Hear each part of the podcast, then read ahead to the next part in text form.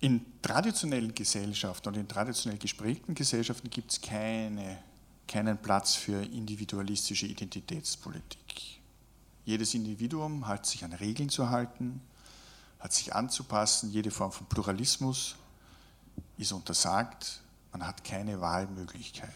Und erst die Modernisierung in Europa öffnete diesen Raum. Ob es die Arbeitsteilung nach Adam Smith ist oder ob es nach Kant dann die, Frei, die Freiheit als freie Wahl eines guten Willens ist und die Fähigkeit, sich nach abstrakten Regeln eines moralischen Gesetzes zu richten und danach zu handeln. Und nach Kant ist die Moral ein Akt der Wahl, das heißt eine freie Entscheidung.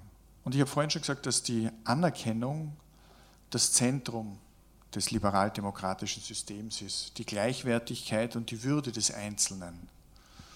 Und wenn wir an als eine, als eine der letzten großen Revolten denken, nämlich an den sogenannten arabischen Frühling, dann war dieser arabische Frühling eine Revolte der Würde.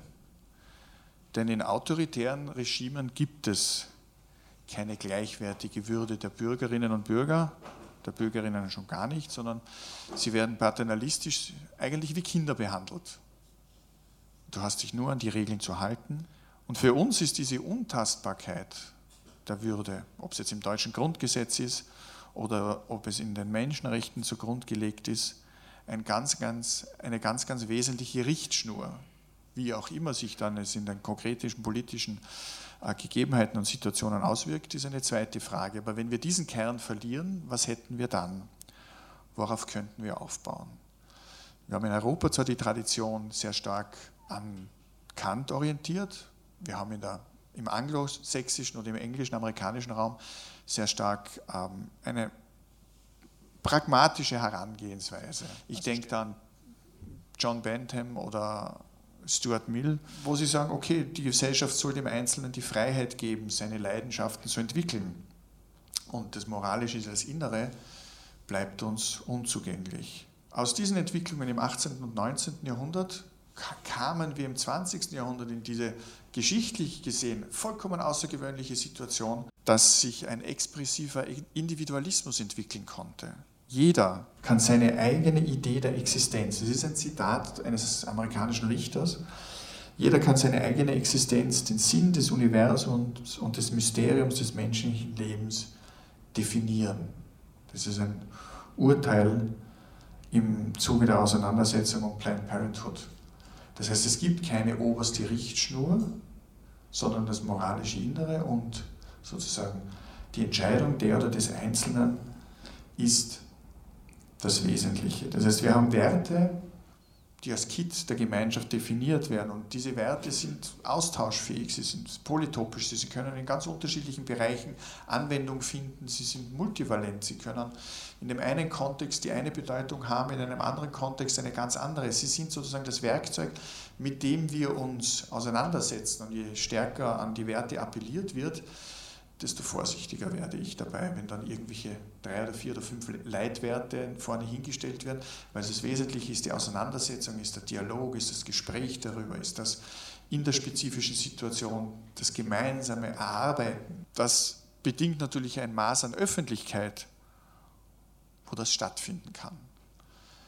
Und in einer Zeit, wo wir mit einem Strukturwandel konfrontiert werden, wo wir uns die Frage stellen, wie geht es weiter, was ist mein Beitrag, was ist meine Schuld an dem Ganzen, was hätte ich anders tun können, geraten wir sehr leicht in das, was wir eine Identitätskrise nennen können. Das heißt, der Suche nach einer Form der Identität. Und dann ist es natürlich ganz leicht, sich vorne hinzustellen, populistisch zu behaupten, ich weiß, was deine Identität ist, folge mir und alles wird gut werden.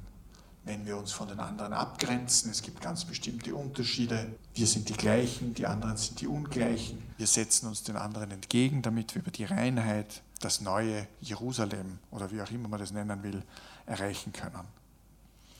Das heißt, die Betonung der Identität, die Betonung der Identitätspolitik führt ganz notwendig in eine neue Form des Nationalismus hinein, wenn ich es jetzt auf die politische Ebene hebe.